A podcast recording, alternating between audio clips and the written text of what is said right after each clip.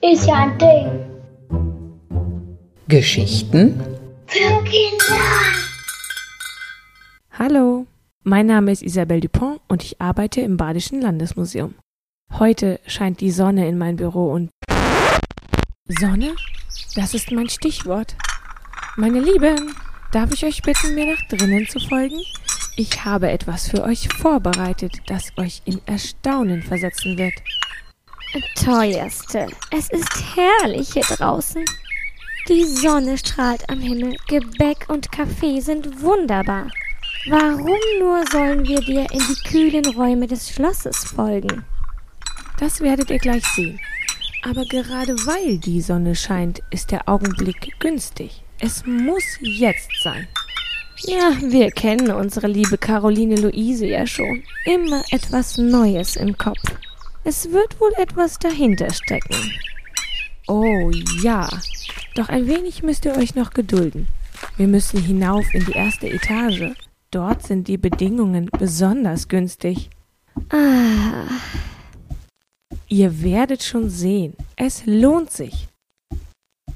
Da sind wir.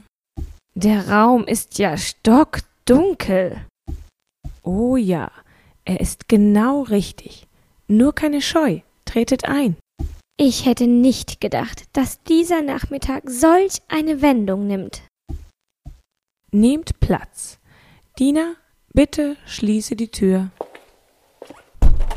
Und nun seht selbst.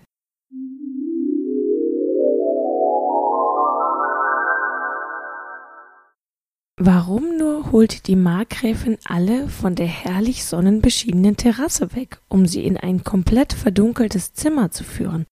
Und warum ist sie so aufgeregt? Schauen wir uns das mal an. In dem abgedunkelten Raum ist ein sonderbarer kleiner Apparat vor dem Fenster platziert worden. Durch ein kleines Löchlein fällt Licht auf diesen Apparat. Wenn alles funktioniert, versetzt der Effekt alle im Raum Anwesenden ins Staunen. Jetzt spanne ich dich ganz schön auf die Folter, oder? Da geht es dir ein bisschen wie den Freundinnen von Caroline Luise. Ein dunkler Raum, ein Apparat, ein paar Strahlen Sonne und schon staunen alle? Da muss doch noch irgendetwas fehlen. Ganz klar, es fehlt noch etwas zum Anschauen. Denn bei dem Apparat handelt es sich um ein sogenanntes Sonnenmikroskop. Dieses hier besteht aus Holz und Pappe und ist somit eigentlich eher eine billige Ausführung.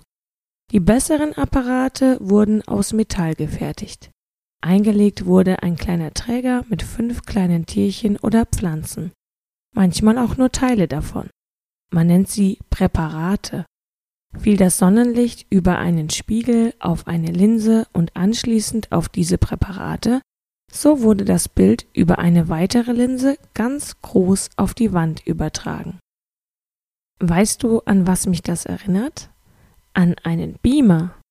Dieses Gerät kennst du bestimmt. Natürlich muss man da keine Objektträger mehr einlegen. Heute funktioniert alles elektronisch. Aber vor über 250 Jahren war dieses Sonnenmikroskop sozusagen der neueste Schrei. Es war sehr beliebt und viel verbreitet. Es war nun möglich, dass sich mehrere Personen gleichzeitig dasselbe Objekt anschauen konnten.